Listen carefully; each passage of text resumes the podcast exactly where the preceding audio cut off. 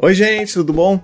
Olha, hoje a conversa vai ser sobre como é que a gente lida com os nossos filhos quando eles parecem ser tão metódicos, tão difíceis de lidar, que as mínimas coisas deixam eles extremamente irritados e difíceis de lidar.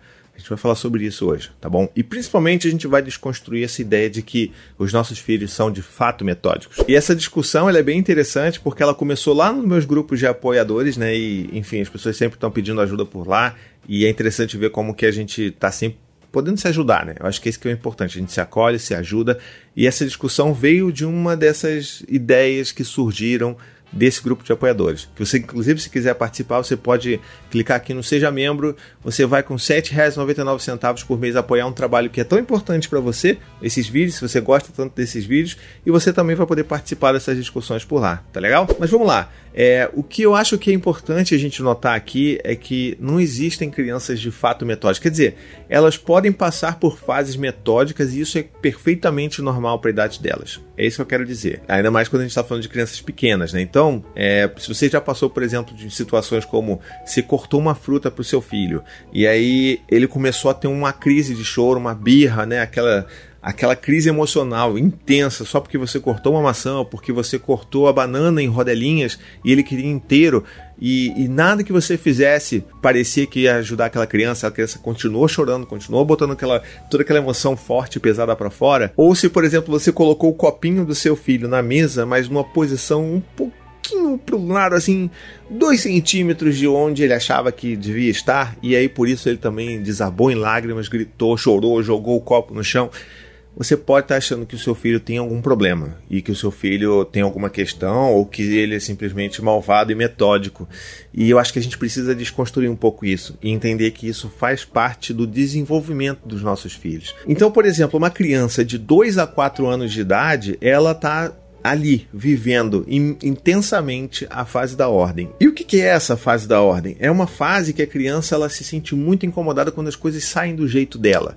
É aquela criança típica que quer as coisas do jeito dela e ponto. E se não tiver, ela vai chorar, ela vai gritar e vai ser o caos na terra.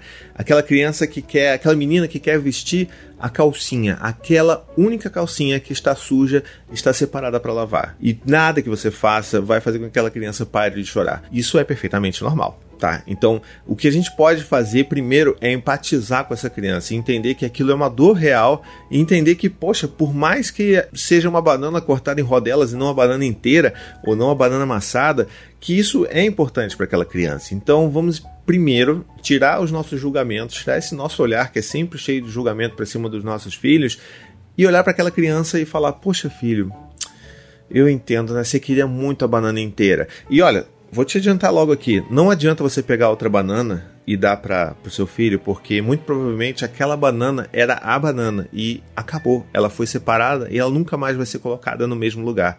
Então é importante que esse, essa sensação de continuidade ela seja respeitada. E é claro, a gente não tem que ficar cheio de dedos para os nossos filhos, mas quando isso acontece, a gente precisa olhar, reconhecer e empatizar, porque é a única coisa que a gente de fato consegue fazer. Então, se a criança está chorando por causa da banana, por causa da calcinha, ou qualquer outro motivo que você ache menor, é importante sim você sentar e falar: Poxa, filho, você está tão bravo, né? Nossa, você ficou muito chateado que o papai cortou a banana. Caramba, eu entendo, filho. Olha, eu entendo que você. Eu tô vendo que você está muito chateado. É, eu posso. Eu, o que, eu posso fazer para te ajudar? É, você, você, quer um abraço? Você quer sentar aqui no colo do papai? Vem cá com o papai, vem cá que eu vou te ajudar. E é isso que a gente tem que fazer. Não trocar uma banana, sabe? Não pegar uma outra calcinha de outro personagem colorido e que a criança vai gostar mais. Não é isso. A gente precisa ajudar as crianças com aquilo que elas estão sentindo de fato. E esse é o primeiro passo. Agora, tem pessoas que relatam também é, que às vezes a criança ela não aceita né, toque, ela não quer. Quando ela está nesse momento tão intenso de, de frustração, de raiva, de angústia, ela não quer que você fique perto dela. E tudo bem também. Então a gente tem que respeitar e se demonstrar disponível para aquela criança. Então, não, filho, olha, eu tô vendo que você está tão chateado que o papai cortou a banana que você não quer que o papai te abrace. Eu, eu entendo, tá? Tô vendo isso e eu vou ficar aqui perto de você para você chorar o quanto você precisar. O papai vai estar aqui. Quando você precisar da minha ajuda, eu vou estar aqui para te ajudar. E eu acho que é esse movimento que mais ajuda a criança a entender que aquilo que ela está sentindo é normal, porque isso é uma coisa importante. A gente não pode fazer com que a criança se sinta mal por estar se sentindo mal. Você entende a diferença? Isso é muito muito importante, porque isso é de fato uma fase e a criança vai passar por isso independente do que você goste ou não, independente do que você faça ou não, tá? E é isso, né? Porque essa fase é uma fase difícil, mas uma fase que passa. Eu tenho filhos mais velhos, né? O Dante de 7, o Gael com 5, e eu te garanto que essa fase passa. Eles não fazem mais isso. Eles sabem que as coisas continuam existindo quando, por exemplo, uma banana continua sendo uma banana quando ela é partida ao meio. Esse tipo de tantrum, né, de birra, não acontece mais com crianças mais velhas, porque elas têm essa noção da continuidade. É tipo o bebê, por exemplo. Sabe o bebê quando ele é muito jovem e você sai do campo de visão, a mãe sai do campo de visão daquele bebê e aquele bebê começa a chorar desesperadamente com aquela ansiedade da separação? Isso acontece muito porque o bebê não tem essa noção de que as coisas continuam acontecendo ou existindo quando ela não está vendo ou quando as coisas saem do campo de visão. Então, para aqueles bebês, aquela mãe quando sai do campo de visão, é, vai para o banheiro ou né, passa por trás de alguma coisa, ela desaparece por alguns instantes, tem que ser só para pegar um prato na cozinha. Essa para essa criança a mãe desapareceu e ela nunca mais vai voltar. Então é uma angústia muito forte. A gente precisa reconhecer e abraçar essas angústias dos nossos filhos e entender que isso é uma fase que de fato passa, tá bom? E aí você vai falar assim, poxa, é, é mas isso meio que desgasta, né? Eu ficar toda hora colhendo, tentando oferecer opções. Sim, desgasta bastante. É, eu nunca disse aqui que criar filhos com respeito, com empatia, com vínculo seguro fosse fácil ou que não fosse desgastante. Pelo contrário, é bastante desgastante, porque a gente tem que lidar com essas coisas que a gente acha pequenas, né? A gente acha essas coisas todas pequenas e de fato não são. E isso desgasta a gente. E, e vai desgastar mais ainda se você parar para pensar, se você tiver nesse esforço tão grande de ficar oferecendo alternativas, sabe? Então, tipo, se a criança não quer calcinha porque a calcinha tá suja, aí você fica oferecendo todas as outras 50 calcinhas que a sua filha tem, ou se você vai oferecer todas as outras frutas, ou se você vai abrir as bananas e oferecer as bananas inteiras para o seu filho. Cara, se você tiver nesse foco, isso vai ser mais desgastante ainda. Então acredita em mim, acolha, que é o primeiro passo. É, agora, as atividades que a gente pode fazer de uma forma preventiva a esse tipo de situação é você, por exemplo, perguntar ao seu filho. Se o seu filho está numa fase já ali inicialmente verbal, você pode começar a perguntar para o seu filho o que ele quer. Isso é uma forma também de você respeitar o que, que ele está pensando, o que, que ele está desejando. Então, no caso da banana, é, poxa filho, você, olha, está na hora de comer banana. Você quer comer banana? Quero, tá bom. Então, olha, você vai querer a banana cortadinha em moedinhas ou você vai querer ela inteira? E aí você deixa a criança escolher, deixa ela apontar. Não, você quer assim, mostra a faca, né? Se a criança não é tão verbal assim, mostra a faca, você quer que o papai corte ou você quer a banana toda? E aí a criança vai apontar para aquilo que ela quer. Ela já tem essa capacidade de escolher e é importante a gente perguntar antes de decidir por ela. E isso ajuda bastante a diminuir esse tipo de situação que é tão desgastante. E se você está pensando assim, poxa, mas tá legal, entendi, o meu filho não é uma criança metódica, é, né, maléfica, metódica, mas de fato ela está nessa fase. Ela está passando por essa fase da ordem, por exemplo, e como é que eu posso ajudar meu filho nesse momento, durante essa fase? Eu vou te dar três dicas aqui de coisas que você pode fazer com seu filho que vão ajudar ele a se sentir mais, é, mais seguros e mais confortáveis dentro da sua própria casa, dos seus próprios espaços, tá? Tudo isso tem a ver com organizar, tá? E a primeira parte dessa organização é você criar cantos, sabe? Tem o canto da leitura, o canto do brinquedo de montar, o canto do quebra-cabeça, o canto de pular. Isso parece muito, ah, nossa, você está sendo tão rígido assim com seu filho, você está sendo, né? Nossa, que, que rigidez é essa? Vai agora botar horários fixos para tudo? Calma, que eu não cheguei lá ainda. Mas não é uma rigidez, é você oferecer cantos que a criança reconheça como ah, isso é para isso. Aquilo é para aquilo. Ah, aqui é o meu cantinho de desenhar. Olha, aqui é o meu cantinho de brincar de massinha. Se você consegue, é claro, você não vai dividir a sua casa inteira em setores para que você tenha todos os cantos possíveis e imagináveis, mas comece com um, comece com um cantinho da leitura, o cantinho da pintura.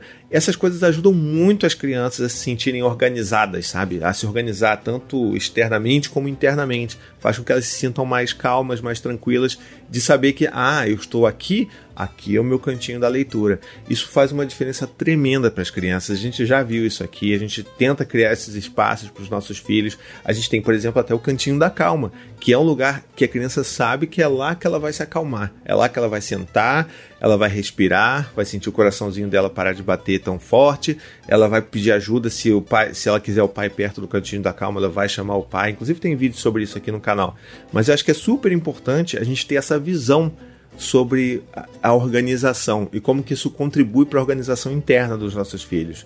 A segunda dica que eu quero dar para vocês aqui de organização é que você crie é, os, as caixas temáticas para os brinquedos, tá? O que eu quero dizer com isso? Se você tiver, por exemplo, os brinquedinhos de madeira, você tenta, tenta juntar eles no mesmo lugar, tenta juntar no mesmo containerzinho, numa caixinha de plástico, numa caixinha de papelão, a gente tem usa tudo aqui. Então, se você cria essa rotina de organização de brinquedos por tipo, então, olha, esses aqui são os brinquedos da fazendinha, esses aqui são os brinquedos de montar. Olha, as massinhas estão dentro desse pote aqui. Isso ajuda também a criança a se organizar internamente, saber que, ah, não, esse aqui é o meu potinho, eu quero brincar de fazendinha. Então, essa é a caixa da fazendinha. Vou brincar de fazendinha. E isso, inclusive, ajuda muito mais a criança a conseguir te ajudar a arrumar os brinquedos do que se fosse, sabe, um baú gigante cheio de um monte de brinquedo misturado, bagunçado que a criança não sabe nem onde botar o que, e vai virar tudo no chão, e vai ser aquela aleatoriedade tão grande de brinquedos que ela não vai conseguir brincar de uma forma focada com um brinquedo sequer. Então é importante a gente fazer essas divisões também, isso ajuda muito a criança nesse senso de organização. E por último, a gente tem a rotina, que é a grande organização do dia daquela família, daquela criança. Então, Crie quadros de rotina, faça rotinas com, com seu filho, envolva o seu filho. É, eu já fiz vários vídeos sobre rotina aqui, então não vou me repetir, mas é essa ideia de você conseguir elencar e colocar ali em ordem os eventos principais do dia. Ah, se você toma café da manhã, depois você vai ter um momento de brincar, ou um momento da leitura. Não precisa botar horários, nem nada muito rígido, mas se você consegue estabelecer essas ordens, aí, ah, tem um almoço, ah, tem um momento do descanso do almoço, ah, depois de noite tem o que? Tem o banho, depois vem o janta, depois vem escovar os dentes, depois vem cama. Então, se você consegue criar essa rotina com seu filho, ele também vai ser muito beneficiado, porque ele vai se sentir organizado, né? Ele vai saber que, ah, não, eu sei o que, que vem depois. Essa coisa de não saber o que vem depois é muito angustiante para uma criança pequena. A gente também não gosta disso, né? A gente fica um pouco agoniado quando não tem muita previsibilidade daquilo que né, vai acontecer nas nossas vidas. Então, essas dicas que eu estou dando aqui, todas elas são muito importantes para ajudar a criança a se sentir segura e organizada, não só externamente, mas internamente. E eu espero que isso tenha ajudado, tenha dado alguns, alguns insights para você aí. Então, se você gosta desses conteúdos, desses vídeos todos, poxa, apoie o meu trabalho. Você pode se tornar um membro nesse botão aqui, ó, seja membro aqui embaixo no meu, no meu canal no YouTube. Com R$ 7,99 por mês você vai se tornar um apoiador no meu canal, vai me apoiar de verdade financeiramente. Esse valor faz toda a diferença para mim, juntando com todas as outras pessoas que me apoiam, e você vai ter acesso às recompensas desse canal, que envolve você ver alguns vídeos com antecedência antes deles serem publicados, as lives antigas, só os apoiadores têm acesso. É, você vai ter acesso, por exemplo, ao meu chat de apoiadores então a gente vai poder conversar, se ajudar. Como a ideia desse próprio vídeo aqui, que veio de uma dessas discussões, de pedidos de ajuda de alguns pais e mães que sempre fazem no, no meu chat. Então, considere de verdade, é uma coisa que é bacana para você, é bacana para mim e todo mundo se ajuda no final do dia, tá bom? Deixa aqui nos comentários também se você achava que até agora o seu filho era uma criança extremamente metódica, que só fazia as coisas do jeito dela e que esse vídeo por acaso te ajudou a pensar diferente, tá bom? Não se esquece também de assinar o canal, ativar o sininho, me seguir nas redes sociais, todas essas coisas que são extremamente importantes, apesar de parecer muita coisa que eu falo aqui, mas de fato me ajuda bastante, tá bom? Um beijo, até a próxima e tchau, tchau.